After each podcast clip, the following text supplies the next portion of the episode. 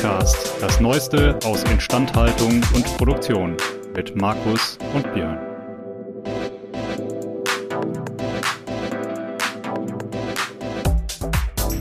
An dieser Stelle ein Dank an unseren Sponsor, denn dieser Podcast wird Ihnen präsentiert von Belfor DHD. Die Belfor DHD arbeitet jährlich an bis zu 3000 Maschinen und Produktionsanlagen von unterschiedlichen Herstellern. Das macht die Belfor DHD zu dem Dienstleister, wenn es um die herstellerunabhängige Wartung, Reparatur und Überholung von Maschinen und Produktionsanlagen geht.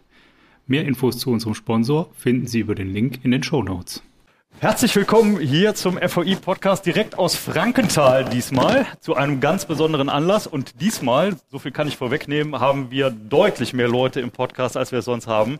Die meisten sind es gewohnt, dass ich jetzt eine Person begrüße, die grinsend und strahlend mich anschaut. Die ist leider heute nicht dabei. Dafür vier ganz fantastische andere Gäste, die heute ähm, zu einem sehr speziellen Thema in unserem Podcast zu Gast sind. Vielleicht als allererstes begrüße ich mal Dr. Alexander Gaulois von der Belfort DHD, unserem Sponsor, der mal erklären kann, wo wir gerade sind und warum wir hier sind. Ja, vielen Dank, Björn. Wie gesagt, mein Name ist äh, Alexander Galois und ich bin Geschäftsführer der Belfort DHD. Also man sieht mich immer so ein bisschen im Untertext zu den Veröffentlichungen des Podcasts. Ja? Und äh, wir sind heute auf der Eröffnung einer neuen Niederlassung in Frankenthal. Ja? Die Belfort DHD ist Dienstleister für äh, Instandhaltung von Maschinen und Anlagen und gleichzeitig auch für die Schadensanierung, zum Beispiel nach Brand, Überflutungsschäden, Wasserschäden etc. Ne?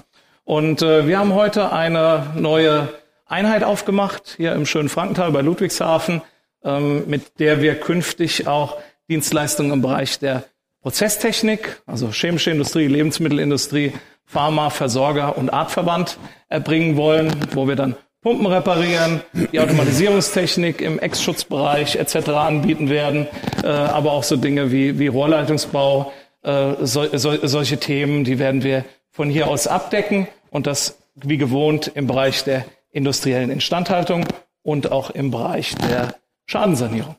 Genau, vielen Dank, Alexander. Ähm, so viel zum Anlass der ganzen Geschichte. Ähm, und dann komme ich auch dazu, unsere anderen illustren Diskussionsrundenteilnehmer zu begrüßen. Zum einen Erdal Balci, Projektleiter bei der Belfort DHD im Bereich Major and Complex Loss. Hallo Erdal. Das war nicht korrekt. Bereichsleiter, Bereichsleiter. Nord, genau. Nein, ähm, ist kein Problem. Okay. Und ähm, Fernsehstar. Und Fernsehstar. Ja, ich war mehrfach Mediensprofi, genau. Ich war bei Hard aber fair vor drei Wochen. Waren ein paar Zuschauer mehr, aber ich muss sagen, ich bin hier heute aufgeregter, weil damals war mein Diskussionspartner eine Politikerin, die fachlich nicht so visiert ist wie Sie. Äh, insofern, äh, nein, mein Name ist Erdal Balci, ich bin äh, 37 Jahre alt, äh, komme aus dem schönen Bremen habe zwei Kinder und bin äh, seit äh, 13 Jahren in der Sanierungsbranche. Es war am Anfang für ein halbes Jahr geplant und ich dachte mir so, okay, machst du nebenbei. Äh, bin aber dann in der Branche hängen geblieben und äh, für mich ist es das Schönste, was es gibt, Kunden kennenzulernen, jedes Mal neue Projekte machen zu dürfen. Mein Kerngebiet ist im Norden letztendlich, was die DAD nicht kann. Das elektronische und letztendlich das Gebäudesegment und alles, was äh, die DAD überlässt, was nicht technisch ist. Ähm, habe ein Team aktuell von sieben Mitarbeitern und ja, es macht Spaß. Das ist die Hauptsache. Dann hoffen wir, dass die Diskussionsrunde heute auch Spaß macht. Ich hoffe. Ja, also wahrscheinlich mehr als hart, aber fair, weil hier sind alle nett. Also, also wir sind alle weich, aber fair. genau, richtig. Ja, insofern. Wir sind weder hart noch fair. das weich ist gemein. Kommen wir ja. zum, zum nächsten Gast, äh, den das Auditorium hier auch schon kennenlernen durfte durch einen, durch einen Vortrag, einen sehr schönen, äh, Manuel Stengert, äh, Sachverständiger. Hallo. Schönen guten Tag. Guten Tag. Vielleicht noch ein paar Worte. Boah, ich bin für die Zuhörer zu und für die Zuhörer am Weltempfänger. Genau, alles gut.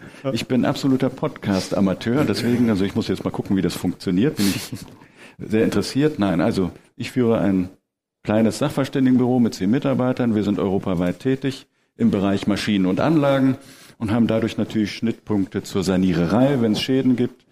Und ja, bin interessiert, was wir diskutieren werden. Okay, wunderbar. Vielen Dank. Und dann last but not least, Tom Keller, Großschadenregulierer von der Ergo. Herzlich willkommen in der Diskussionsrunde. Vielleicht auch ein paar einleitende Worte.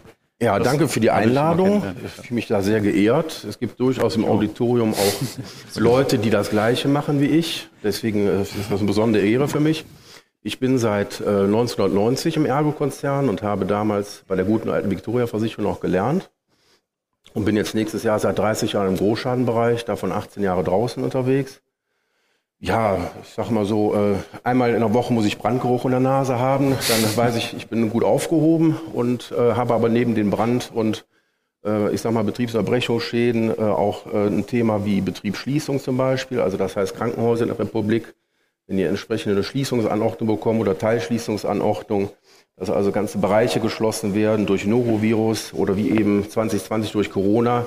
Das sind dann besondere Herausforderungen, die in der Regel dann aber auch gemeistert werden können. Okay, vielen Dank. Gut. Da haben wir erstmal alle vorgestellt, die in der, in der Runde sitzen. Und ähm, wir hatten es eben schon mal einleitend gesagt, der, der Podcast kommt eigentlich primär aus dem Bereich Instandhaltung. Das heißt, ich denke, die meisten Leute sind nicht hundertprozentig sattelfest, wenn es darum geht, was ist denn ein Komplexschaden?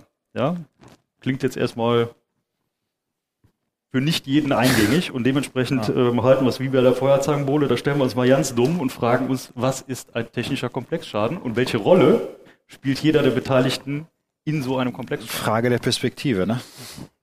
Genau, deswegen haben wir ja alle da. Ja, ich glaube, man muss fairerweise dazu sagen, jeder Versicherer definiert ja für sich einen Komplexschaden anders. Es gibt durchaus Gesellschaften, äh, die recht namhaft im Industriesegment unterwegs sind. Die werden auch nicht nervös, wenn es äh, ab, äh, also bis eine Million, da sagen die, okay, das, das kann auch Frequenz machen im Zweifel. Und andere Gesellschaften haben ab 50.000 Euro schon Komplexschaden auf dem Tisch. Und da muss man, glaube ich, unterscheiden. Mhm. Was ist, komplex ist ja sehr global formuliert, der Begriff. Und äh, das muss dann jede Gesellschaft für sich selbst entscheiden, äh, ob sie dann für die Komplexschäden die Großschadenregulierer einsetzen oder ob das äh, bei anderen vielleicht nur die Frequenzschadenregulierer schon machen. Vielleicht vorab, also ich sag mal, was wir jetzt so aus der äh, mal, Brille des Sanierers Schrägstrich Instandhalters äh, sehen, ist ein äh, Komplexschaden, ist ein Schaden bei uns im Haus in der, sagen wir mal, in einem Industriebetrieb, ne, in einem produzierenden Betrieb, daher die Schnittstelle zur Instandhaltung, ne, ähm, wo dann entweder kontinuierlich, wie beispielsweise chemische Industrie, Versorger etc. Äh, produziert wird, oder diskontinuierlich, wie dann bei verschiedenen Maschinenbauunternehmen, Lohnfertigern, die dann Bearbeitungszentren im Einsatz haben beispielsweise und wo es einfach dann Schadensereignisse gibt, die aufgrund von externen Ereignissen passieren. Mhm. Also externe Ereignisse wie es hat gebrannt, ne? die Maschine kann natürlich selbst brennen, aber wir hatten heute jetzt im Audi in dem Rahmen dieser Vorträge ein Beispiel. Eine Maschine hat gebrannt, ja. das Rauchgas hat zwölf Maschinen äh, beaufschlagt, ne? Ähm, na, die, die sind dann auch defekt. Äh, der Kollege Stengert hat in seinem Vortrag einen äh, Überschwemmungsschaden vorgestellt. Äh, bei dem 30 äh, Werkzeugmaschinen gleichzeitig betroffen sind. Und äh, es sind einfach, sagen wir mal, umfassende äh, Schadensereignisse an vielen Anlagen und Aggregaten gleichzeitig, die möglichst schnell bewältigt werden müssen, um einfach wieder produzieren zu können. Ja? Weil sonst ein Schaden durch die sogenannte Betriebsunterbrechung entstehen wird. So, vielleicht kann man das übersetzen für die Schadenamateure. Komplettschaden ist eben etwas komplizierter, größer und Frequenzschaden, das Gegenpart der, dazu ist eben das so Massengeschäft, irgendwie Brand in der Küche, so ein bisschen oder ein Wasserschaden in der Wohnung, das passiert eben oft. Ja, vielleicht kann man es so unterscheiden. Richtig. Also ja. ich denke mal, komplex wird es dann, wenn ich äh, eine Charge von Sachverständigen einlade, äh, die jenseits der 50 möglicherweise sogar spricht. Ich kann auch schon bei zwei Sachverständigen der Fall sein, aber spätestens wenn ich so die Chemie äh, da drin habe, Ursache, äh, welche Möglichkeiten des Regresses habe ich äh, vielleicht, äh, dann habe ich dann schon einen Bereich, oder wo es ins Sachverständigenverfahren geht, dann wird es in der Regel schon komplex. Aber 50 war jetzt nicht das Alter, was Sie meinen. Nein. also jenseits der fünfte, ja. Ja, da möchtest du vielleicht noch was ergänzen oder hast du eine ganz andere Sicht? Nein, natürlich nicht. Kann ich ja auch gar nicht haben. Wir sind im selben Milieu. Äh, nein, das ist tatsächlich so. Der Komplexschaden ist für mich operativ natürlich wieder ganz anders. Ich habe ja dann unmittelbar mit dem Kunden zu tun über eine längere Zeit hinweg. Und äh, wir als Sanierer müssen natürlich dann irgendwo ein Stück weit das Bindeglied darstellen. Ja? Der Kunde ist ja nicht nur, ähm, also gerade der Einzelunternehmer ist ja direkt unmittelbar betroffen und steckt da mit seiner gesamten Existenz mit drin. Ja. Es geht um Mitarbeiter, es geht letztendlich auch um seine, seine, seine ganze Historie, hat das Unternehmen ja aufgebaut, jahrelang. Äh, und da ist man noch Seelsorger. Also nicht nur das, das eine, die eine Facette, das Wirtschaftliche, was natürlich für den Versicherer dargestellt werden muss. Aber wir sind dann der Mensch oder derjenige, der auch dann den Menschen in den Arm nehmen muss und erzählen muss, wir kriegen das hin, wir machen das tagtäglich. äh, den Menschen einzufangen. Ja. Das ist nicht immer einfach, mhm. Aber wir kriegen es oft hin. Aber das muss ich wirklich sagen. Wenn du vor mittelständischen Unternehmen stehst und ja. der hat einen Totalschaden, das erleben wir wirklich, dass die Inhaber vor dir stehen und weinen. Weinen, ja klar. Ja, ja und du musst dann zeigen, so, das sind die Perspektiven, wir können gemeinsam Gas geben mit Dienstleistern, mit Firmen. Aber das ist manchmal schon, also menschlich auch wirklich interessant, interessant, aber im Positiven. Du kannst und du musst die Leute erstmal erreichen. Ja. Die haben ein Problem, das ist nicht deren Tagesgeschäft. Ja. Und wir kommen dahin, für uns ist es das Tagesgeschäft, zu helfen, große Schäden eben auch zu bearbeiten. Und die, die haben anfangs keine Perspektive. Die stehen da und sagen, mein Lebenswerk ist weg. Oft ist es ja so, dass wir, egal wer es ist, welcher Sanierer, dass der Versicherer dann eine Empfehlung ausspricht oder eine Ausschreibung stattfindet. Und im, im Auge oder in der, in der Wahrnehmung des, des äh, einzelnen Betroffenen, des Versicherungsnehmers, mhm ist es so, dass wir ja, Geld sparen wollen, ja. den Versichern. Ja. Also da steht gar nicht der Mehrwert äh, im Vordergrund. Also das ist die erste Wahrnehmung. Wir kommen dahin, die Versicherung hat euch mitgebracht, damit ihr Geld sparen sollt. Das ist aber nicht so. Das lernt der Kunde beim Verlauf des Schadens dann immer mehr und mhm. merkt auch, dass, dass der Mehrwert da ist, dass er schneller in die Produktion kommt, dass die Anlagen, die vorher nicht mehr versichert waren, weil sie 15 ja. Jahre alt sind, noch besser aussehen, auch mit der DRD zusammen, noch besser aussehen als vorher. Ja. Teilweise sogar noch für die Bauteile, die getauscht sind, Gewährleistung haben. Und dann ist der Kunde auf unserer Seite. Ja. Aber das ist wirklich ein Prozess, den wir im Verlauf des Schadens immer wieder erleben. Respektive vielleicht, um, um da auch einzusteigen, ne? Ähm, wir hatten eben schon Betriebsunterbrechung, hatten wir mal kurz angesprochen. Ich sage mal, das ist auch so ein beliebtes Thema, äh, wie du ja weißt, ja, ne? was, wir, was wir immer aus der Instandhaltung haben. Also ähm, in dem Sinne, in der klassischen Instandhaltung wird ja sehr viel gerechnet, aber was kostet die Instandhaltung? Aber sehr, sehr wenig, was kostet Produktionsausfall im Fall einer mangelnden Wartung. Ja, also zumindest nicht so systematisch, wie man sich das wünschen würde. Dementsprechend, ich glaube, bei euch ist es ja auch so, selbst wenn die Wahrnehmung da ist, ne, ähm, ihr müsst, wollt, wollt den Preis für die Versicherung drücken, mhm. ist es ja am Ende, wenn ich die Betriebsunterbrechung so gering wie möglich halte, was ja eine Win-Win-Situation ist, habe ich ja am Ende eigentlich für beide das Beste rausgeholt. Ja, zumal man verliert ja auch Kunden, ja. wenn man die Lieferkette nicht einhält. Ähm, ich kann ein Beispiel nennen vom großen Geflügelproduzenten, der mir dann gesagt hat, wenn er in den nächsten zwei, drei Wochen nicht mehr liefern kann, mhm. verliert er große Kunden. Und da reden ja. wir dann von Millionenverträgen. Und die gehen woanders hin und die wieder zu bekommen, ja. ist äh, ein Prozess, der Jahre dauert. Ja. Das ist das, wenn man bei Aldi ausgelistet wird, ne? Äh, Burger King, Aldi, McDonalds, äh, jedes zweite Huhn kommt ja. von der besagten Firma äh, aus Lohne. Und das wurde mir mal mitgeteilt, dass es ein Milliardenverlust mhm. wäre für ihn. Mhm. Und dass es jetzt gar nicht darum geht, dass wir hier großartig Geld sparen wollen, sondern es muss produziert werden. Komme, was wolle. Und wir haben es hinbekommen. Ja. Sehr gut, sehr schön. Die Diskussionsrunde steht ja unter dem Titel ähm, aktuelle Herausforderungen bei der Bewältigung. Und eine Sache, die habe ich heute schon im Laufe der Veranstaltung mitgenommen, zieht sich durch. Und die zieht sich nicht nur, glaube ich, durch die, durch die äh, Schadenssanierung, sondern die zieht sich mittlerweile eigentlich durch ganz Deutschland. Und das ist demografischer Wandel und Fachkräfte. Wie für, oder ich würde jetzt gerne mal von den verschiedenen Perspektiven hören. Stimmt da meine Wahrnehmung? Ja gut, also ich sag mal, äh, da fühle ich mich jetzt angesprochen. Ja? als äh, Dienstleister in dem Bereich, ne, weil wir müssen ja ähm, jetzt, äh, klar, äh, gibt auf jeden Seite, auf allen Seiten Fachkräfte, aber wenn wir jetzt in der Instandhaltung von Fachkräften reden oder jetzt in der Schadensanierung, geht's ja oft um die Leute, die dann tatsächlich die Anlage sanieren und auch äh, instand setzen am Schluss. Ne? Mhm. Und das sind jetzt äh, die typischen Qualifikationen. Das sind Elektroniker und das sind äh, Mechaniker dann mitunter ne? und dann für gewisse Themen auch dann äh, Techniker, Ingenieure, die eine gewisse Beurteilungskompetenz äh, mitbringen müssen. Ne? Und äh, da ist es ja offensichtlich, dass äh, da scheiden sehr, sehr viele Leute aus dem Arbeitsmarkt aus. Mhm. Es kommen nicht mehr so viele nach. Ne? Die, die nachkommen, haben andere Schwerpunkte. Ne? Die Akademikerquote steigt. Ne? Ähm, das ist, ich meine, kann ich von mir selbst sprechen. Ich bin ja auch Akademiker an der Stelle. Ne? Äh, aber manchmal wäre es halt auch hilfreich, jemanden zu Hause haben, der die Heizung repariert. Ne? Das äh, ist nicht ganz so von der Hand zu weisen, äh, dass, äh, der, äh, dass man die Leute durchaus dringend braucht. Ne? Du musst nur noch 16 Jahre warten. Dann kannst du jemanden dazu ausbilden. Ach so, ja, okay. mein Sohn. Ja, genau, stimmt. Ja, da kann ich den, den Junior heranziehen. Dann, dann äh, äh, Frage ist nur, ob er gleichzeitig äh, Installateur, Elektriker und Schlosser werden will. Das müssen wir mal gucken. Ja. Vielleicht muss er es. Ja, vielleicht. vielleicht ne? muss, er's, muss er durch dann. Ja. Genau. genau. Ja. Ähm, vielleicht nochmal, um, um gerade bei euch ein bisschen mehr einzusteigen. Ich glaube, eine, eine besondere Herausforderung bei euch ist natürlich auch, Ähm, dadurch, dass Schäden ja und insbesondere Komplexschäden ja sehr schlecht vorauszusehen sind. Also man könnte auch sagen, gar nicht. Ne? Also man weiß ja nicht, wann es auftritt. Schlecht. Dementsprechend habt ihr natürlich ja auch eine, wahrscheinlich ein, ein relativ großes Problem, eure Personalkapazitäten entsprechend zu planen. Das kann man so sagen. Ja. Herausforderung. Das ist also kein Problem, ist eine Herausforderung. Äh, ist äh, durchaus äh, äh, anspruchsvoll, ne? Ja. weil äh, gerade jetzt so sogenannte Kumulereignisse, ja, wie das Thema Überschwemmung, ne? äh, haben ja dann auch bringen ja dann auch noch die unangenehme Eigenschaft mit, dass in der Regel nicht nur ein Betrieb oder eine Wohnung überschwemmt wird, mhm. sondern gleich ein paar mehr. Ne? Ja. Und äh, das ist von der Steuerung durchaus anspruchsvoll. Ne? Und das ist dann halt auch äh, so, ne, wir halten relativ hohe eigene Kapazitäten äh, vor. Ne? Mhm. Unsere äh, Kapazitäten sind auch nicht ganz so, äh, sagen wir mal, spitz auf Knopf immer ausgelastet, wie das jetzt bei einem reinen Instandhaltungsdienstleister ist, weil wir einfach reagieren müssen. Ne? Also die Kollegen hier werden es mir bestätigen.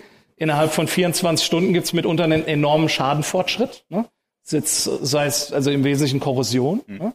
Äh, bilden sich ja beim Brandschaden bilden sich korrosive Produkte, äh, äh ja, äh, Verbrennungsprodukte, ne? Mhm. Chloride, also Kunststoffe verbrennen, bilden sich Chloride und die bilden mit Feuchtigkeit zusammen Salzsäure. Ne? Und das hat die unangenehme Eigenschaft, dass die Korrosion nicht aufhört, wenn man nichts dagegen tut. Ne? Das heißt, da muss man sehr schnell äh, agieren. Und ja gut, ich sag mal, jetzt eine Maschine oder Anlage tut es jetzt auch nicht besonders gut, wenn die drei Meter unter Wasser steht. Ja? Das ist jetzt auch in der Regel nicht besonders hilfreich für die Funktion. Ne? Selbst wenn sie abgeschaltet war zu dem Zeitpunkt, wo sie überschwemmt wird, äh, ist unwahrscheinlich, dass man sie einfach wieder anschalten kann. Ne? Und deswegen machen wir es in der Regel so, wir haben etwas geringere, ähm, unsere Leute etwas von der Auslastung etwas geringer geplant, als jetzt äh, das ein normaler Instandhaltungsdienstleister tut. Wir haben eine etwas höhere Quote an Führungskräften, Ingenieure und äh, sagen wir, Bauleiter, Einsatzleiter, wie es hier heißt. Ne? Und äh, müssen dann immer so steuern, dass wir dann auch uns äh, wiederum anderen Dienstleistern bedienen, die wir dazu holen, die wir mit unseren Leuten steuern und dann in einem Laufe des Projekts ziehen wir dann die Leute nach. Und meistens beginnt so ein Projekt ja mit ähm, die technische Tiefe steigt mit Dauer des Projekts, ne? zumindest ja. aus meiner Sicht. Ne? Ähm, am Anfang stehen ja viele so Maßnahmen im Vordergrund. Äh, jetzt nehmen wir mal einen Überschwemmungsschaden, das kann man sich vielleicht am leichtesten vorstellen. Ne? Da rollt dann so eine Schlammlawine durch so eine Anlage. Ne? Und äh, da muss man natürlich erstmal, äh, sagen wir mal, äh, säubern, so ein bisschen Verkehrssicherungsthemen ne, aufräumen, ne, erste Sanierungsarbeiten. Und äh, dann kommen erst, wenn das erledigt ist, kommen dann die Schlosser und die Elektroniker etc. Ja. dazu. Das heißt, in dem Moment des Schadensereignisses gucken wir, wer wird frei ja. und disponieren die Leute dann schon mal vorsichtshalber auf diesen Schaden. Ne? Und äh, ja, und dann schauen wir, wie der Schaden sich entwickelt. Ne?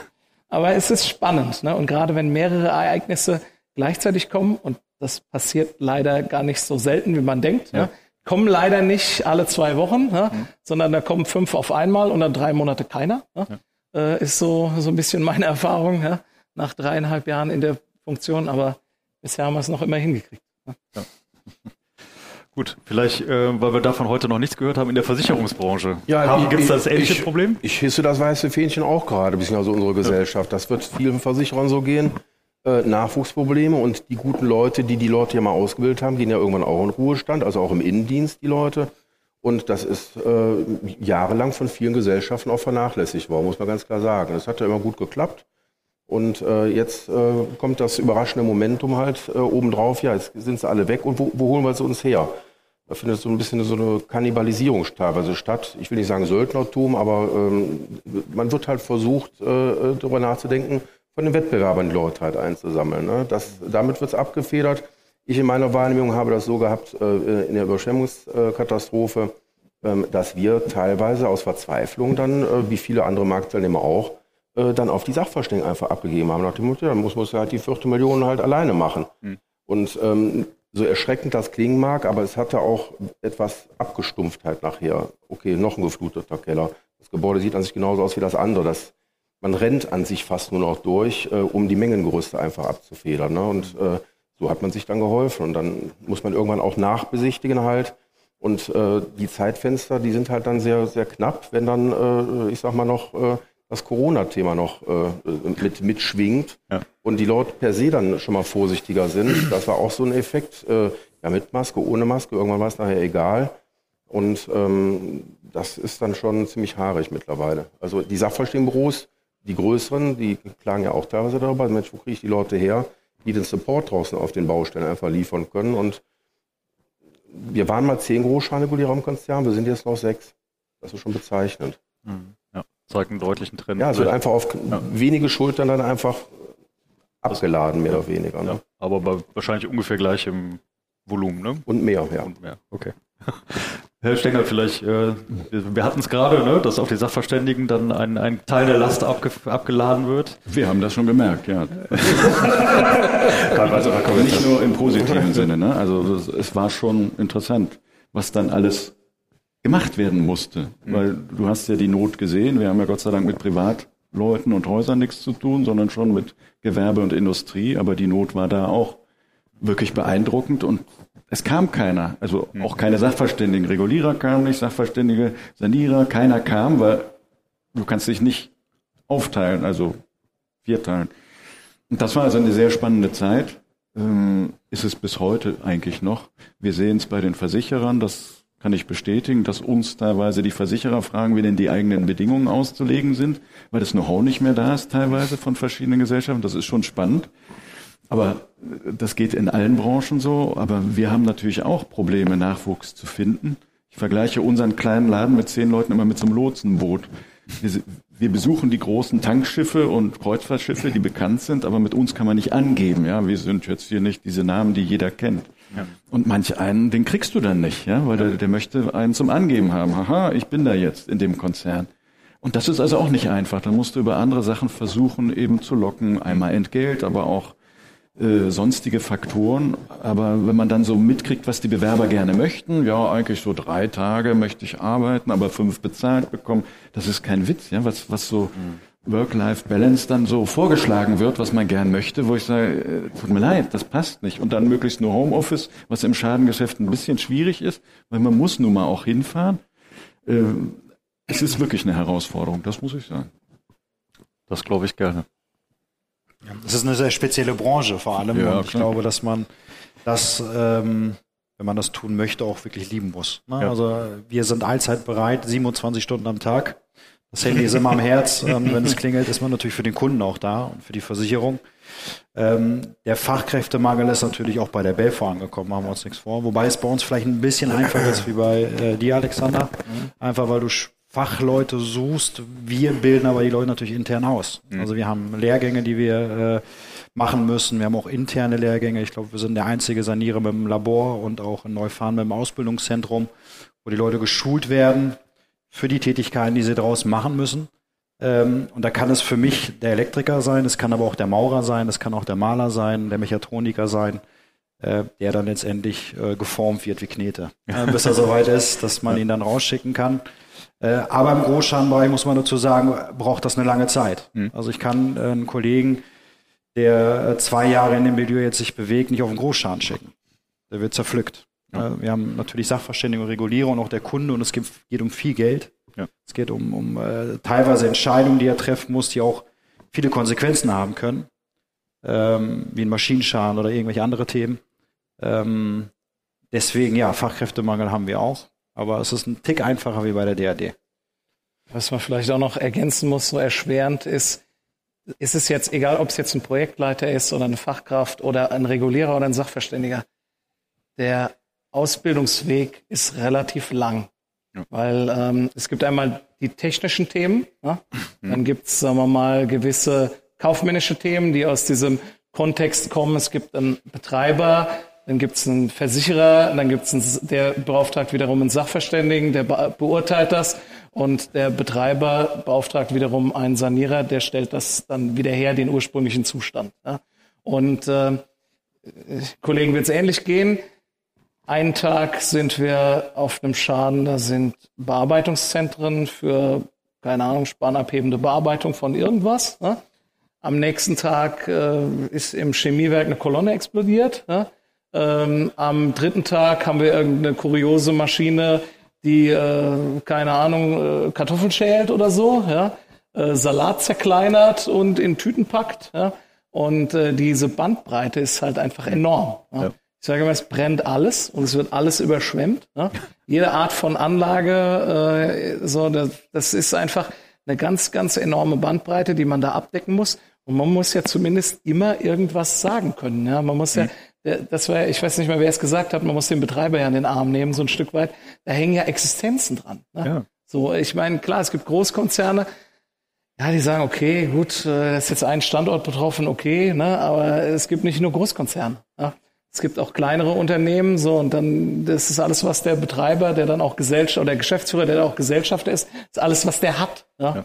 Und ähm, ja, und wenn der jetzt halt die die spezielle, was weiß ich, Kartoffelschälmaschine und Zerkleinerungsmaschine für Pommes hat, ja, ähm, dann will der auch einen Ansprechpartner haben, der so halbwegs äh, weiß, worüber der redet, genau wie der nächste, der dann eben äh, ein, sagen wir mal, vielleicht ein bisschen mehr Standardbearbeitungszentrum betreibt. Aber Sie bringen es gerade auf den Punkt. Mag es nicht durchaus auch äh, einer der Gründe sein, warum immer weniger Leute bereit sind, den Mut aufzubringen, sich draußen ins Feuer zu stellen? Weil es wird einem schon, nicht nur als äh, Regulierer, Sie haben ja so, auch so einen Sandwich-Job, Druck von oben, von der Seite, von unten, mhm. von jedem, vom Makler, vom Kunden, dass das auch viele Leute schreckt.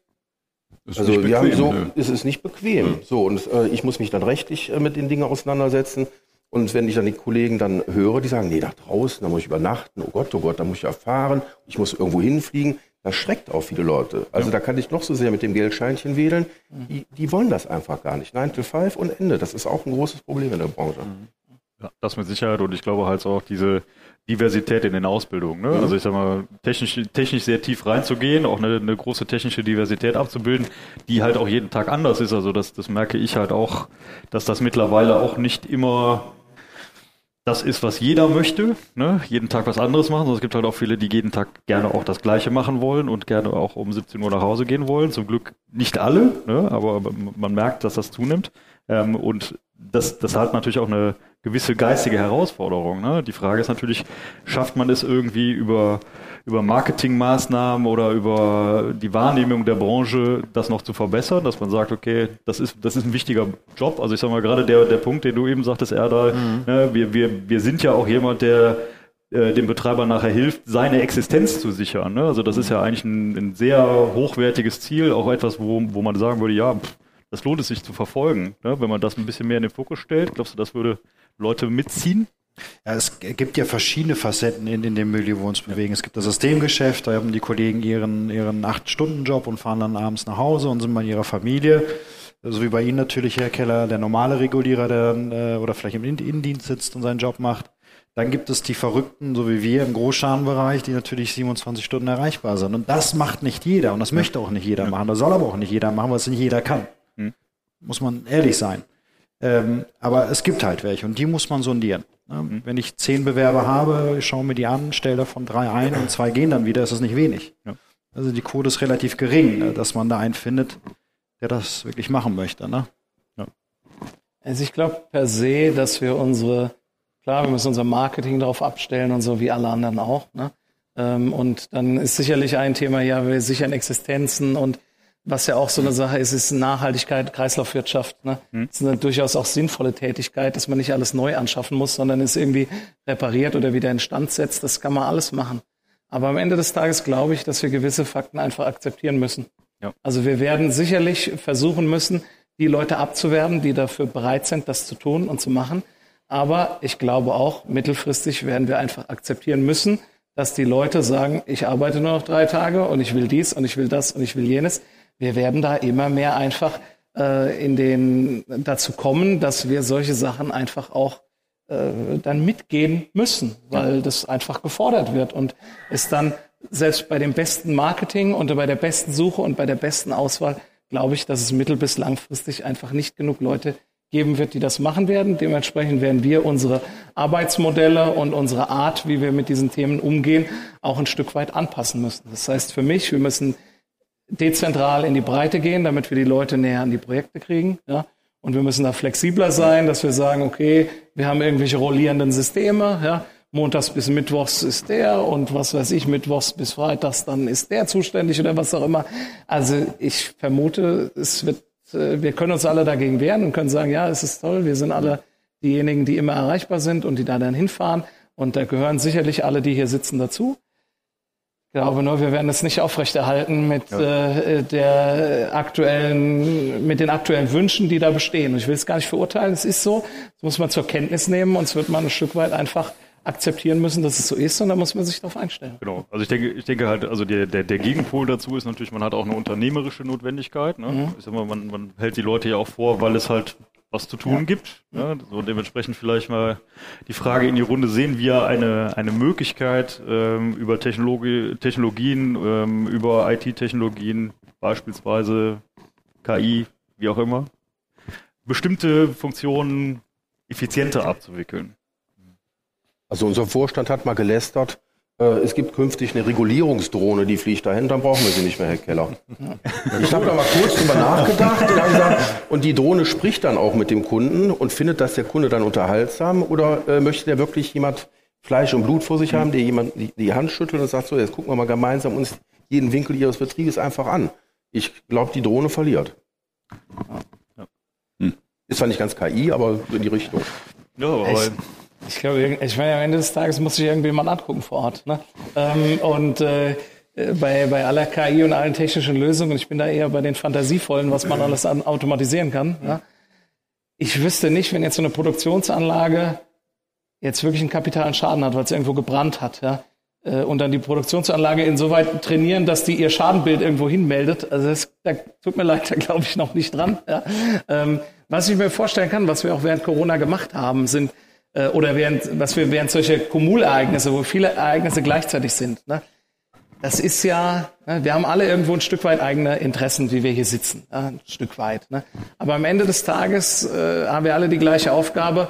Wir müssen zusehen, dass einigermaßen kosteneffizient der Laden wieder läuft. Ne, so. Und ähm, da passieren ja schon so Sachen, ne, dass wir dann sagen, okay, äh, der Sachverständigenkollege Stengert kann es nicht vierteilen, ne? Äh, So, dann schickt er vielleicht auch mal jetzt den äh, Sanierer seines Vertrauens hin. Ne? Mit dem Projektleiter hat er ein Vertrauensverhältnis und äh, sagt mir dann, er sagt, sag mir mal, was du da gesehen hast. Ja? Das machen Kannst wir du mir ja mal ein paar Bilder schicken ja. oder so. Und genauso macht es der Herr Keller, ne? weil man muss sich einfach arrangieren irgendwo. Ne? Und äh, das ist halt das, das muss einfach Hand in Hand gehen, das Thema. Und äh, klar, in, in, in Zeiten, wo man ein Ereignis hat und nicht viel los ist, weil aus welchen Gründen auch immer nicht viel produziert wird, ja, dann, dann kann man da kann man das alles machen. Aber wenn so wirklich hier so Schlag auf Schlag die, die Themen kommen, ja, dann funktioniert das nur, wenn wir alle hier in dieser Gruppe mit unseren auch äh, äh, mit unserem gemeinsamen äh, Allgemeininteresse, aber unseren mitunter unterschiedlichen Partikularinteressen dann einfach trotzdem zusehen, wie kriegen wir es möglichst effizient gelöst. ne? Also was viele auch nicht verstehen, jetzt gerade unser Job ist ja, wir müssen einmal Vertrauen gewinnen. Und zwar die des Kunden, den wir vorher gar nicht kannten im Normalfall. Und das andere ist, wir brauchen Informationen. Wir müssen jetzt verstehen, was macht der eigentlich? Wir müssen den Betrieb verstehen, wir müssen seine Sorgen verstehen, was ist das Wichtigste. Und das mit so einer Drohne halte ich doch für mh, kontraproduktiv. Ne? Weil der muss ja auch verstehen, dass man ihm helfen will und dann geht das auch Hand in Hand. Aber wenn du das so mechanisch, also das kannst du auch nicht automatisieren, das ist illusorisch. Ja, wobei es gibt da, ich weiß nicht, irgendwie ein japanisches oder amerikanisches Unternehmen. äh, Ich mache das Foto, genau wie so Kfz-Sachverstände. Dann wird in der Dunkelverarbeitung innen ausgespuckt, kostet 3000 Euro. Äh, Dann frage ich immer, und äh, dieses Foto oder dieses System kann dann auch erkennen, wie dick ist, ist das doppelt beplankt oder einfach beplankt? Oder was habe ich denn, habe ich eine Ascheschüttung unten drunter? Kann das System das auch sehen? Ich glaube nicht. Also es unterstützt natürlich ein Stück weit Ja, ne, das System. Das erstellt einem ja dann ein 3D-Modell, ein 3D-Abbild von der Anlage. So Sachen machen wir ja auch, aber das sind halt unterstützende Themen. Ne? Das sind jetzt keine ersetzenden Themen und die werden wir allein schon machen müssen, um gewisse Effizienzsteigerungen hinzubekommen, um die Summe der Projekte bewältigen zu können. Ne?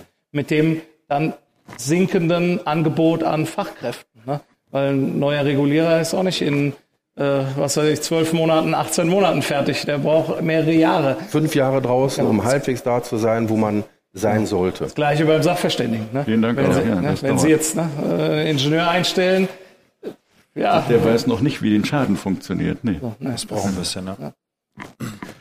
Gut. Wir haben jetzt sehr lange über ein Thema geredet. das können wir gut. Ne? Das können wir sehr gut. Jetzt kommen noch 20 machen wir, noch, äh, machen wir noch ganz kurz die Runde. Ähm, welche Herausforderungen sehen wir denn sonst noch? Asbest. Ich war vor zwei Wochen ähm, auf der GDV-Sitzung in Frankfurt. Da wurde das Thema ganz groß plakativ gebracht. Jedes Gebäude, was 1993, ich glaube 1.7. oder 1.10., das wird Ihren Verband FSU auch zu Genüge beschäftigen, äh, im Sinne einer Gefährdungshaftung automatisch als Asbest äh, deklariert wird, als Asbesthäuschen. Alles vor 1993. Ja. 75 Prozent der Gebäude haben gar kein Asbest, 25 Prozent haben nur den Verdacht auf Asbest. Konklusive ist aber trotzdem, ich muss, und noch nicht mal, wenn ich einen Brand- oder Wasserschaden habe, sobald ich den Maler beauftrage, machen wir die Tapeten ab, jupp, und hol mal den Malermeister äh, nebenan noch dazu, dann muss ich eine Laboranalyse machen, ist Asbest im Haus, ja oder nein? So, das muss man sich erstmal auf der Zunge zergehen lassen. Die Laborkapazitäten, die haben wir gar nicht in Deutschland, aber es ist ein nächstes Thema, nämlich im Sinne von Mietverlust, die Uhr läuft und Betriebsunterbrechung, die Uhr, die läuft auch. Und das sind so, so Dinge, wo ich mich dann frage, es gilt ja nicht nur für den Privatkunden, äh, äh, ich sag mal, Bereich Wohngebäude, sondern auch für Gewerbeobjekte. Was haben wir da für ein Thema, was da köchelt? Ja. Und das wird, ich finde, das ist, äh, wir hatten eine ähnliche Debatte mit GB0, GB3, GB2. Der Fachkundige, der auf die Schadenstätte kommt, ob das Regulierer ist, der Sanierer oder sonst wer, hat die, die Schadenstätte zu deklarieren als GB0, 1 oder 2 oder 3. Das ist dann irgendwann mal so unter den Tisch fallen gelassen worden, weil man gesagt hat, äh, Chemiker. Chemiker. Aber äh, das wird ein Thema werden, das finden wir in der Versicherungswirtschaft schon bedrohlich. Man spricht von 600 Millionen Euro Mehrkosten nur für die Laborthematik.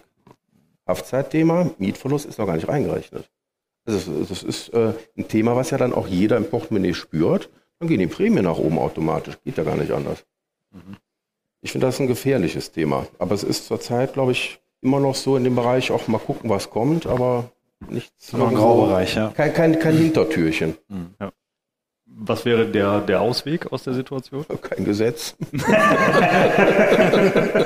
nicht, ob das, ich weiß nicht, ob das. Äh, ja, es ist, ich glaube, FSU und äh, Verband arbeiten da so ein bisschen noch dran, aber das ähm, wird schwierig, glaube ich. Ja.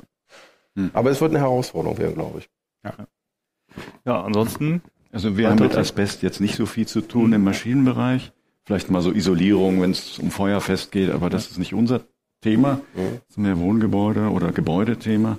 Wir haben halt viele Probleme, Betriebssicherheitsverordnung, Maschinenrichtlinie, wobei die Maschinenrichtlinie den nur interessiert, der die Maschine in Verkehr bringt innerhalb der EU. Aber was viele so unterschätzen, jetzt nicht in der Großindustrie Chemie, die kennen das alle, aber so die Mittelständler, hm. die kennen die Maschinenrichtlinie oft nur rudimentär und sehen die Pflichten überhaupt nicht da drin. Was du hast als Betreiber, wenn du deinen Mitarbeitern nur irgendwas in die Hand drückst, eine Maschine oder egal dahinstellst, dann musst du eine Gefährdungsanalyse machen. Wenn es Ex-Bereiche sind, dann wird es interessant. Dann gab es auch früher noch Fristen in der ersten Betriebssicherheitsverordnung, die kennt auch keine Sau. Und dann kriegst du dann im Schaden das alles um die Ohren, weil dann wachen ja die Leute auf, dann sollst die Versicherung bezahlen. Die sind dann auch bockig manchmal und sagen, Momentchen mal, das hast du vorher schon verpennt. Und dann hast du die diese Diskussion immer mit dieser Betriebssicherheitsverordnung und fragst dich eigentlich, was habe ich damit eigentlich zu tun als Maschinenmensch, was ja sehr juristisch ist mhm. und so ein Grenzbereich ist, aber das ist für uns also ein sehr großes Thema, muss ich echt sagen. Also es lehnt sich so ein bisschen an das Ganze an. Das ist die generell die Abfallwirtschaft, die ähm, total konfus geworden ist. Es gibt immer mehr Regeln, auch für die Entsorgung. Äh, früher hat man ein Loch gebuddelt und hat es reingeschmissen. Darf man heute nicht mehr. Ähm, ja, bildlich ausgedrückt. Ne? Und das war mal eine Zeit lang, war es ein bisschen entspannter. Heute ist es doch schon so, dass äh, Analytik ja so, so generell gefordert wird, die Entsorgungswege vorher definiert werden müssen. Dann muss man aber wissen, was man erzeugt, wo man ja gar nicht weiß, was man tut erstmal. Wie, soll man es erzeugen oder wie soll man es definieren, wenn noch gar kein Konzept besteht. Aber die Behörden wollen eigentlich schon, bevor der Brand entstanden ist, von ihnen ein Abfallkonzept haben, kurz gesagt. Hm. Kann ich aber nicht. Ja. Ähm, das ist halt ein Thema, wird auch die Versicherer viel Geld kosten. Analytik und Co. und Entsorgungswege, äh, ist auch dann wiederum äh, in dem Föderalismus unterschiedlich in den Kommunen. Das heißt, ich kann gar nicht mal sagen, ich habe den Weg, den ich gehe, sondern jeder entscheidet es für sich auch noch anders. In Bremen ist es zum Beispiel eine Katastrophe. Da brauchen sie für jeden Krümel eine Analyse. Ist in Niedersachsen wieder ein bisschen entspannter äh, sind Themen, die beschäftigen ja, uns. Dann mache ich natürlich Kostenschätzungen, die ich dann dem Versicherer dann hinlege. Und dann kommt eine Summe raus, die dann vielleicht ein bisschen höher ist. Und dann kriege ich auf den Kopf, das ist jetzt 20, 30 Prozent teurer. Aber ich kann es ja, ich kann ja in die Glaskugel nicht blicken. Ne? Ja. Und das sind so Themen auch wiederum für den Versicherer, die Geld kosten werden. Und ein, ein Teil, was wir erleben. Ich kann mich bei dem, was Herr Stengert gesagt hat, anschließen. Also die regulatorischen Themen, Maschinenrichtlinie, Betriebssicherheitsverordnung, gerade bei kleineren Betreibern, äh, durchaus stiefmütterlich. Ne? Deswegen haben wir, wir haben relativ für so einen Dienstleister relativ hohe Dichte an Ingenieuren, die da ein bisschen aushelfen kann ne? bei den Themen. Ne? Dann in, gerne auch in Zusammenarbeit mit den Sachverständigenbüros. Ne? Aber es ist immer, man kriegt schnell unterstellt, man wollte Geld verdienen. Ne? Natürlich wollen wir auch damit Geld verdienen. Ne? Ähm, aber es sind nun mal halt Anforderungen, die erfüllt werden müssen. Ne?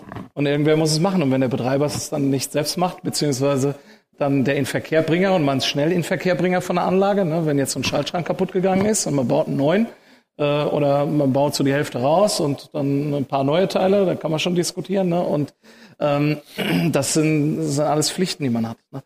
Und äh, wo man dann auch äh, relativ viel investieren muss dann in, in passende Dokumente. So. Und äh, ja gut, und äh, was heute viel im Rahmen dieser Veranstaltung Thema war, äh, diese, diese Un Unwetterereignisse, sicherlich auch ein Riesenthema. Ne? Ähm, haben wir uns als Menschheit ein Stück weit selbst eingebrockt ne? ähm, mit der Temperaturerhöhung. Ne? Äh, so Katastrophen wie im Ahrtal oder jetzt ganz aktuell in Italien und in Kroatien. Ne? Ich nehme an, dass die mehr werden und schlimmer werden. Ne? Und äh, es ist ja auch mittlerweile durchaus in mittleren Breiten angekommen. Ja? Ähm, na, hier in Deutschland, Italien, ne, ist ja alles jetzt nicht so, wie man gedacht hat, das Südostasien-Thema haben wir heute gehört. Ne? Ähm, das ist vorbei. Ne? Und äh, das sind Themen, die uns immer vor riesige Herausforderungen stellen, weil da eben nicht eine Anlage betroffen sind, sondern ja, Pech hat Hunderte. Ne? Ja. Vielleicht, also das leitet auch relativ gut zu dem Thema über, was ich noch anschneiden wollte, nämlich genau dieses, das, was du gerade sagtest, Alexander. Wir sehen ja schon, dass wir auf jeden Fall uns einer, einer Herausforderung zu stellen haben. Es wird Veränderungen im, im Wetter, im Klima geben. Ja. Ähm, welche Veränderungen auch im Umgang mit, mit Schäden dieser Art, die auch vielleicht aus derartigen Katastrophen entstehen, sehen wir, welche Lehren haben wir vielleicht auch aus den schon gerade stattgefundenen Katastrophen gezogen und was hat sich da gezeigt, wo es vielleicht auch Defizite systemischer Natur gibt? Naja, also ich, äh, das war auch wieder in Frankfurt beim äh, GDV-Tag. Da war ein Wissenschaftler, ein Herr Doktor, ich komme jetzt nicht auf den Namen, der hat sich mal die Historie der Flutereignisse im Ahrtal angeguckt. 1880, 1904 und da waren noch so ein paar andere Kandidaten dabei. Die hatten das gleiche Wasservolumen. Problem war nur, die, ähm, der hat sich praktisch die, die, die Scheitelpunkte anguckt, also die Abflussmenge, und hat aber festgestellt, dass durch die Bebauungsdichte, die ja heutzutage herrscht, das Wasser eben ganz andere Mengengerüste äh, auftürmen konnte, also bis zu zwei Meter Unterschied zu der 1880 Flutwelle. Das fand ich ganz bemerkenswert. Gab es also damals auch schon. Nur die Wirkmächtigkeit ist natürlich aufgrund der Bebauung und der Versiegelung eine ganz andere gewesen als äh, 1880 logischerweise. Aber die Lehren daraus zu ziehen, ja, wie will ich das Ahrtal denn entflechten an der Stelle? Mhm. Zurückbauen? Noch zeichnen? Ich weiß es nicht. Also die Versicherungswirtschaft wird sich ja irgendwann auch Gedanken machen. Siehe Amerika, äh, bekommen, versuch mal eine Hurricane-Deckung in, in Florida zu bekommen. Die kostet dann irgendwie 30.000 Euro im Jahr für die Leute, die sich das dann vielleicht leisten können. Also schwierig. Und das Handling, der Sachverständige Tees hatte das mal mit, mitgebracht, das Thema, äh, wie wollen wir denn künftig äh, das nächste Ereignis handeln? Ich meine, 2002, 2013 mitgemacht. Jetzt die Ahrtalflut, ja, man muss es einfach abarbeiten, ist meine Wahrnehmung. Oder deutlich mehr Leute einstellen. Ich kriege das nur über das Mengengerüst der Leute gesteuert nachher. Das ist mein Lösungsvorschlag, aber ob das auf allen Teppichetagen der Versicherungswirtschaft ankommt, äh, lasst uns überraschen. Ja, ja respektive, ich glaube, am Ende ist ja auch eine spannende Frage sozusagen, wie viel Prävention kann und will ich machen. Mhm. Ne? Also bauliche Thema Spund. Ne? Ja, trotzdem drüber. Kann natürlich auch am Ende in die Hose gehen, ne? wie wir auch schon gehört haben. Mhm. Ähm, weil am Ende muss man ja auch sagen, sag mal, letzten, letzten Endes ist es ja eine, eine Kosten-Nutzen-Rechnung. Ne? Geld gebe ich in beiden Fällen aus, ne? entweder da oder da. Ne? Und ich glaube, die, die Frage stellt sich natürlich dann auch, je nachdem, wer es ja ist, bezahlt es ja eine andere Institution. Ich wollte gerade sagen. Ja. ja. Also das, ja. das ist, glaube ich, das, das spannende Thema. Sag mal, vielleicht, vielleicht ein Gedanke, ne, was jetzt nicht so, was macht man in der Instandhaltung? Ne? Es gibt ja dann durchaus Betreiber, die standortübergreifend sich gewisse Sachen anschauen. Ne? Ähm, das wäre vielleicht eine Idee, dass man in der Branche auch sagt, okay, man guckt sich so ganze Portfolien an. Ne? Wo habe ich denn ein Portfolio? Welche Assets habe ich denn als Risiko? Ne? Und dann da Strategien entwickelt, dass man sagt, okay, ich habe äh, dieses Asset fünfmal, dieses siebenmal, dieses achtmal und sagt, okay, äh, vielleicht muss ich da auch einfach dann mittelfristig irgendwelche Redundanzen schaffen. Ne? Ja. irgendwelche Ersatzteile speziell, dass man sagt, okay, so ein Portfoliogedanke, äh, ein Versicherer hat, was weiß ich, zehn Maschinentyp XY bei so und so vielen verschiedenen Kunden und da gibt's gewisse kritische Ersatzteile. Ja, vielleicht denkt man darüber nach, dass man sowas dann, die kritischen Teile dann zumindest einmal auf Lager hält, so wie das ähm, ein Betreiber, ein großer Betreiber mit zehn Standorten auch machen würde. Der hält ja nicht zwangsläufig an jedem Standort für alle Maschinen alle Ersatzteile vor, sondern der hat da auch irgendwie so ein Geflecht, ne, wo er sagt, okay, das deckt er hier ab, das deckt er da ab und im Zweifel fährt das von da nach da. Ne? Also wir merken es schon bei Kunden in der Industrie, dass die Antennen schon ein bisschen jetzt ausgefahren sind. Das ist schon besser geworden. Verschiedene Standorte werden auch aufgegeben, auch ein paar, die ich gezeigt habe, die sind auch aufgegeben worden und gesagt, da nicht mehr, weil uns das zu riskant ist. Aber du kannst nicht von heute auf morgen die Fehler, die über Jahrzehnte passiert sind, A-Teil weniger, aber wir haben es zum Beispiel Richtung Altena bei Hagen. Da haben sie Bäche überbaut, mhm. aber schon seit wirklich 50, 60 Jahren mit Gewerbebetrieben. Da geht der Bach wirklich unter dem Betrieb durch. Und jetzt kam er dann von unten hoch, ja, weil Druck war da, das Wasser konnte nicht wohin, dann, das kam von überall, das Wasser. Und da haben die erstmal begriffen, was für ein Risiko die da haben. Aber die können dann nicht plötzlich weg. Das sind ja auch keine Riesenbetriebe mit 20 Standorten. Das braucht also auch Jahrzehnte, bis die da wegkommen, so wie sie Jahrzehnte da alles schön hingebaut haben. Deswegen sehe ich nicht, dass das für kleinere Betriebe so einfach ist, mal eben zu sagen, komm, wir haben das Risiko begriffen, wir handeln jetzt mal eben. Ja. Das müssen die auch finanzieren. Mhm. Ja, also. ja, respektive, ich, ich glaube, am Ende ist, ist ja auch noch eine entscheidende Frage, ist es das einzelne Unternehmen oder ja. ist es auch irgendwo eine gesellschaftliche Aufgabe, ne, die wir, der wir uns stellen müssen? Ja, für die Zukunft ja. ja genau. Ne? Ja. Und da, da haben die Politiker zu lernen, aus meiner Sicht, dass die eben kapieren, dass das war historisch ein Überschwemmungsgebiet. Hier gibt's jetzt kein Neubaugebiet, auch wenn es politisch toll wäre da, weil es schön grün ist ne, sondern denkt nach und dass dann die Realisten dann auch die Oberhand gewinnen. Das hoffe ich, dass das mal da gelernt wird. Aber diese Vergangenheitsgeschichten, ja, die kannst du so schnell nicht heilen. Ja, ja. ja leider frisst Geld aber Hirn. Deswegen wird es immer kommerziell irgendwie entschieden, was Geld macht, wird dann auch durchgesetzt. Aber ich sehe es genauso. Die Politik muss sich da einschalten. Am Ende des Tages gibt es gewisse Dinge, die wir so nicht beeinflussen können nur bedingt. Und ein Unternehmen kann nicht die jahrzehntelangen Fehler auf einmal finanzieren und auch einen Umzug oder letztendlich eine Umsiedlung gestalten. Vielleicht muss man im Agglomerat mit dem Versicherer, mit, der, mit dem Bund, der dann Fördermittel freigibt.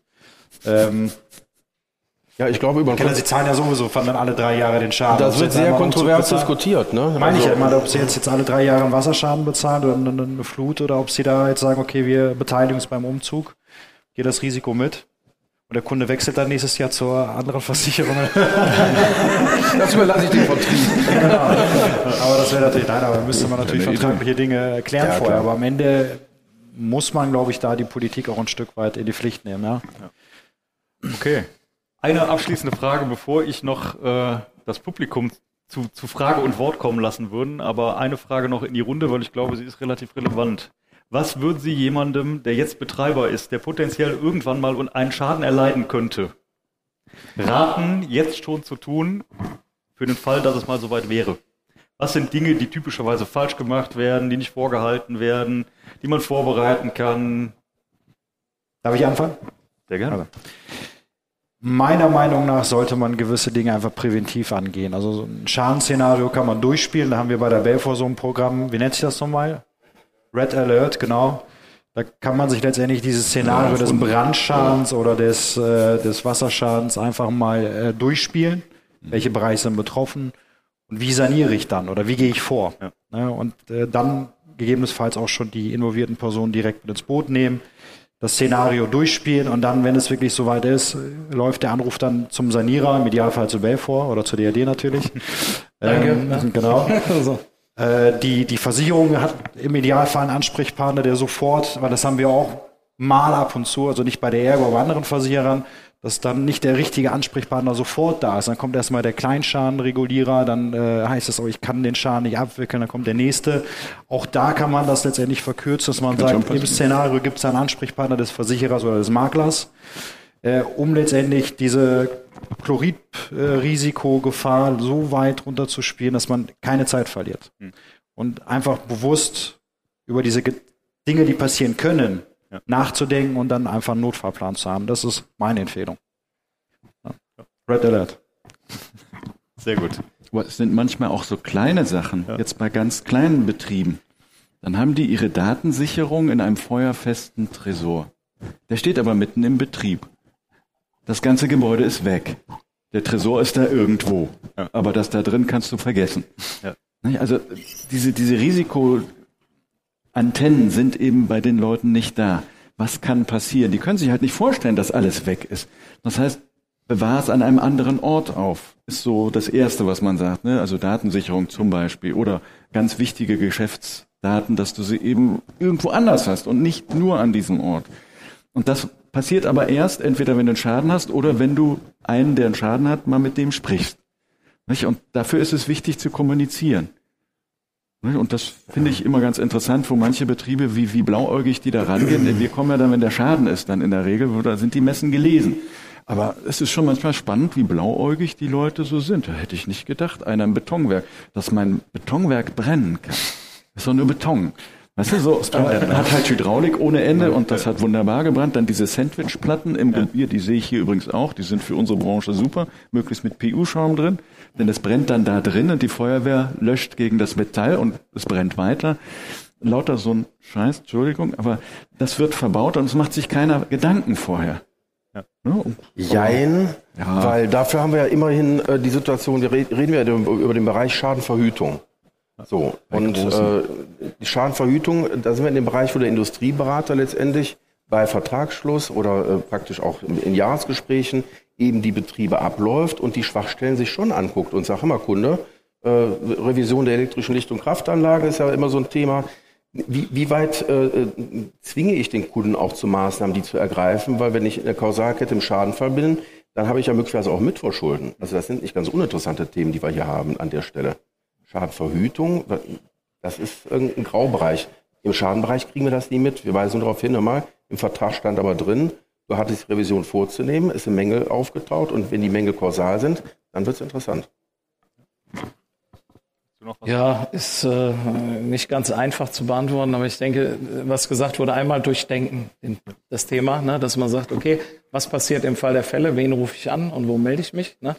Und äh, vielleicht auch, so was immer wieder so ein Thema ist, äh, versicherte Risiken. Ne? So, ich habe eine Anlagenbuchhaltung, dann habe ich irgendeinen Anlagenwert ne, und dann baue ich irgendwas dazu. Und äh, je nachdem, wie werthaltig das ist oder wie viel Wert das zusteuert, wäre es vielleicht sinnvoll, mal seinen Makler anzurufen, ja, ohne dass ich jetzt hier für die Branche allzu viel Werbung machen will. Aber äh, es merkt man doch immer, das wird dann vergessen und oh, da ist ja noch was oder äh, ich habe mir jetzt mal irgendwas irgendwo ausgeliehen, das liegt jetzt bei mir, ja, und äh, was mache ich denn damit? Ja? So einfach mal so ein bisschen so über Risiken nachdenken und ne, oder ich habe eine Immobilie an einem Fluss, ne?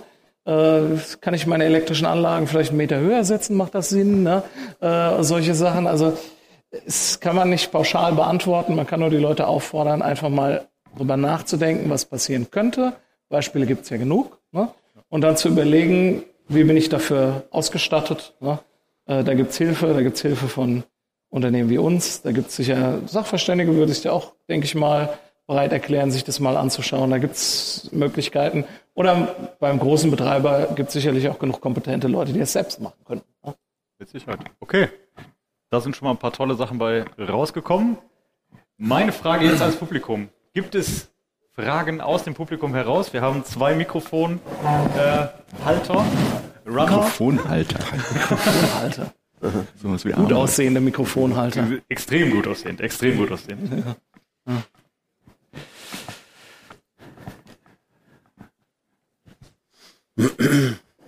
Fange ich mal an, um den, den Damm so ein bisschen zu brechen und vielleicht auch und ein bisschen provozieren. Ja, erstmal vielen Dank an die Teilnehmer, dass sie sich darauf eingelassen haben, das Experiment mit uns zu starten. Heute bei unserer Veranstaltung. Ich denke mal, das ist nochmal ein extra Applaus wert.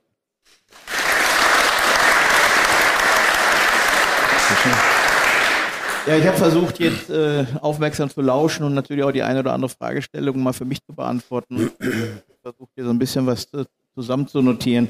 Also das Thema natürlich Arbeitskräftemangel. Wie rekrutiere ich? Wie begeistere ich eigentlich Leute?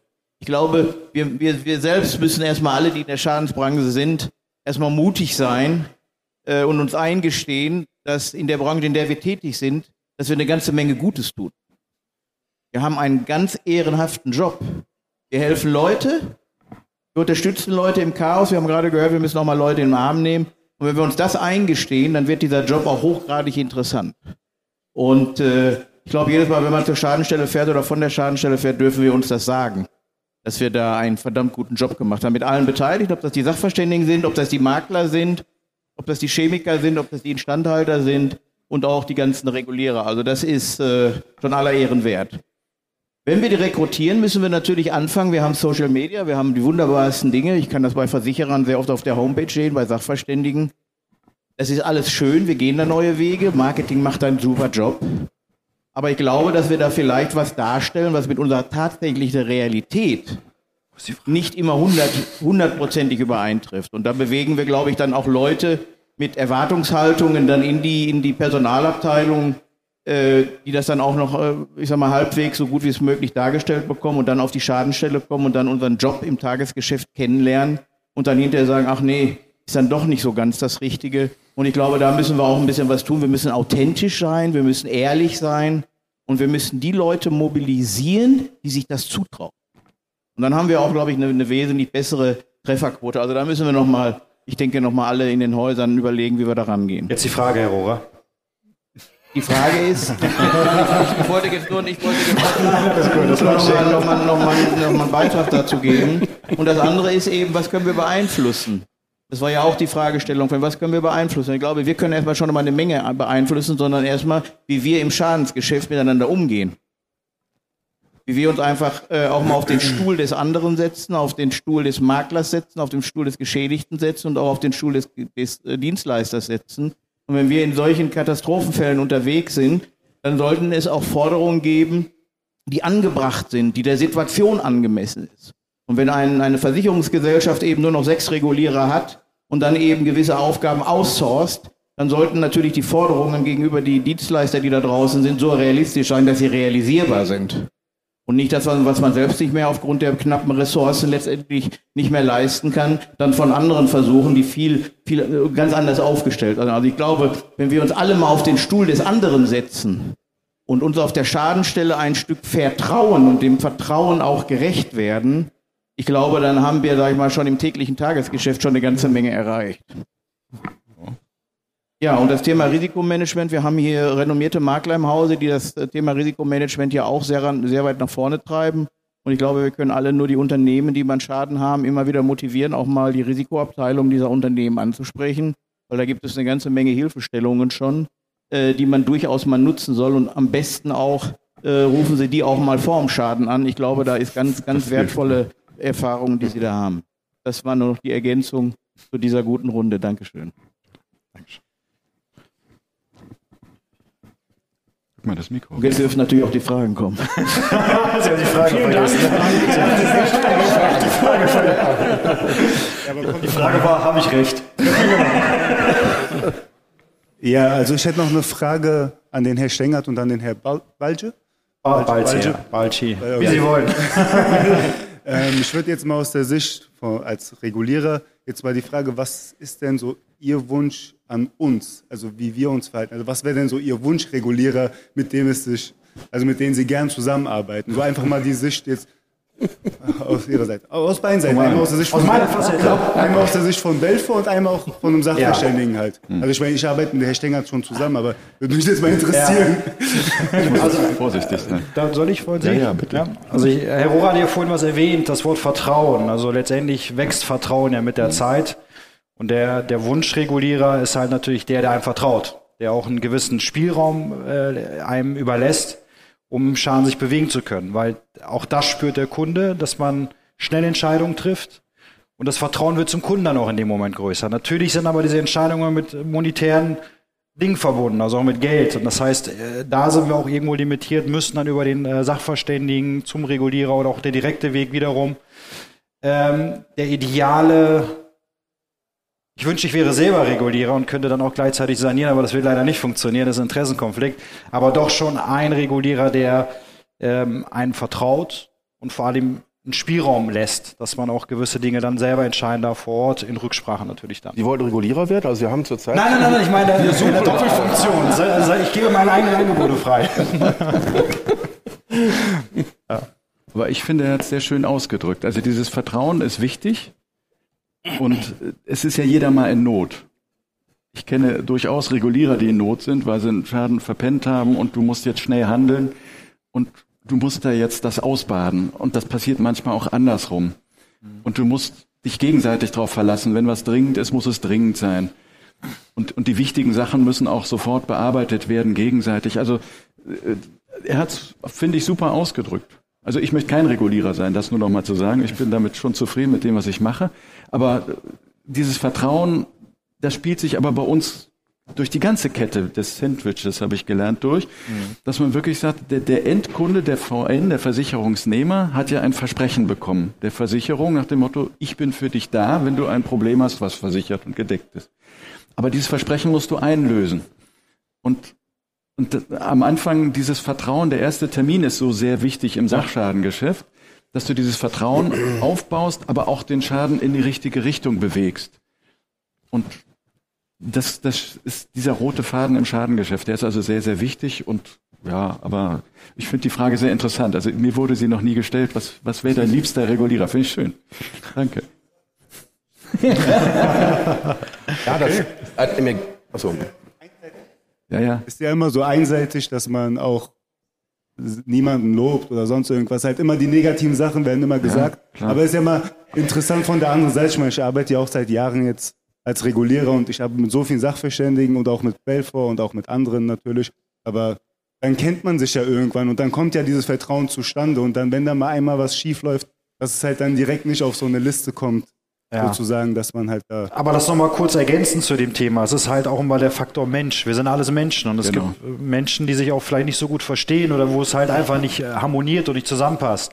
Und ich glaube, da muss man für sich entweder den Weg gemeinsam mit dem Menschen finden und sagen, okay, der ist so wie er ist, ich nehme ihn, oder zu sagen, ich ziehe mich zurück und ein Kollege übernimmt für mich. Es, es passt einfach nicht in dem Moment. Kann sein. Äh, da muss man aber auch die Stärke für haben. Als Mensch auch, ne? Gibt es weitere Fragen?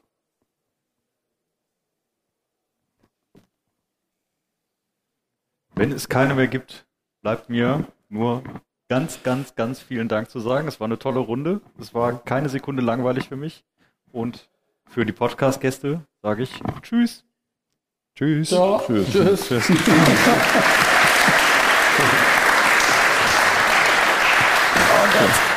Na dann, ja. danke dir. Ne? Ich danke euch. Danke, Vielen Dank. Dankeschön. Vielen Dank. Na, gern. So, wie kriegen wir das wieder? Hätte fast eine halbe Stunde Zeit gehen können. Unglaublich. Wie machen wir das jetzt? Machen wir jetzt Ja, Verabschiedung oder wie? ich- Hätte ich auch nie gedacht. So?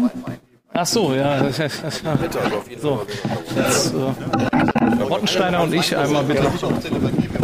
So, wir haben, wir haben was Wichtiges vergessen. Wir haben ja für alle Gäste ein Präsent. Ne? Das kriegen die, kriegen die äh, Herren jetzt noch. Ne? Und dann haben wir noch ein Auto und dann dürfen sie wohlverdient nach Hause fahren. Ne? So. Ja, Alex, überreich mal deine Präsente. Das macht der Martin, okay. Gut. Danke an alle, die am Podcast teilgenommen haben. Habt ihr das Rad verdient? Äh, der Martin macht das, ja? Ja, das ist alles gemacht. Ja. Ja, schade. Also, ich möchte bedanken, dass Sie alle da waren, hergekommen sind, auf weiten Wege. Ja, wir haben eine Zahl, dieses Interesse entgegenbringen, also aus kleiner Verantwortung, Herkunft und Gemeinde. Ja. Hätte ich mir nicht vorgestellt am Anfang, wie die Einladung rausgeht,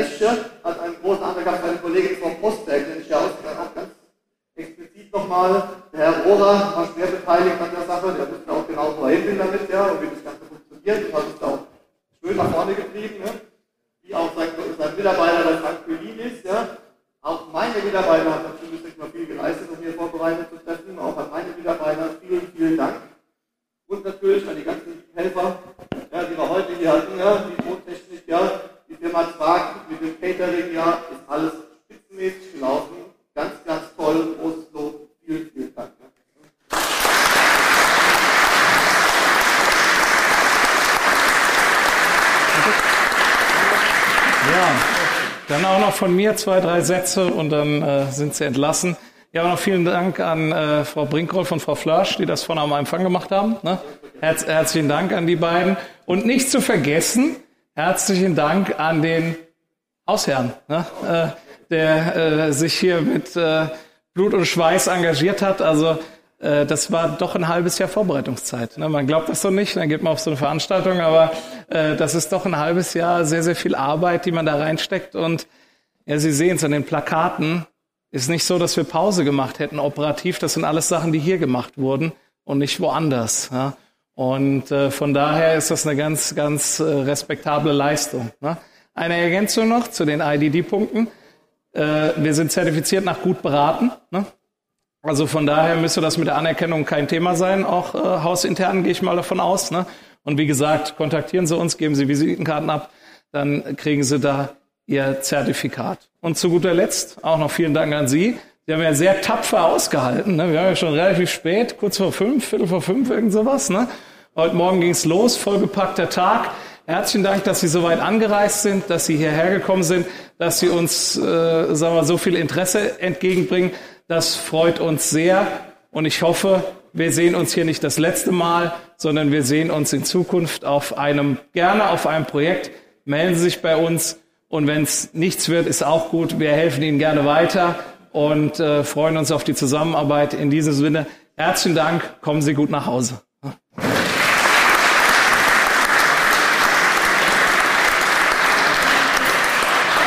ich aber noch das letzte Wort habe, noch einen Hinweis. Wenn Sie mit dem Shuttle-Service zur Park noch gefahren werden wollen, ja, die Shuttle steht draußen bereit, Sie können sich auch fahren lassen.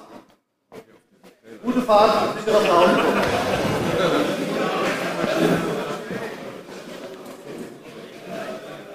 Ja.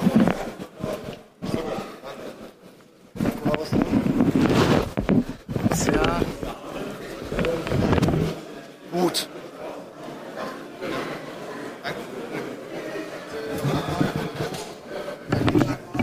Ja, der falsche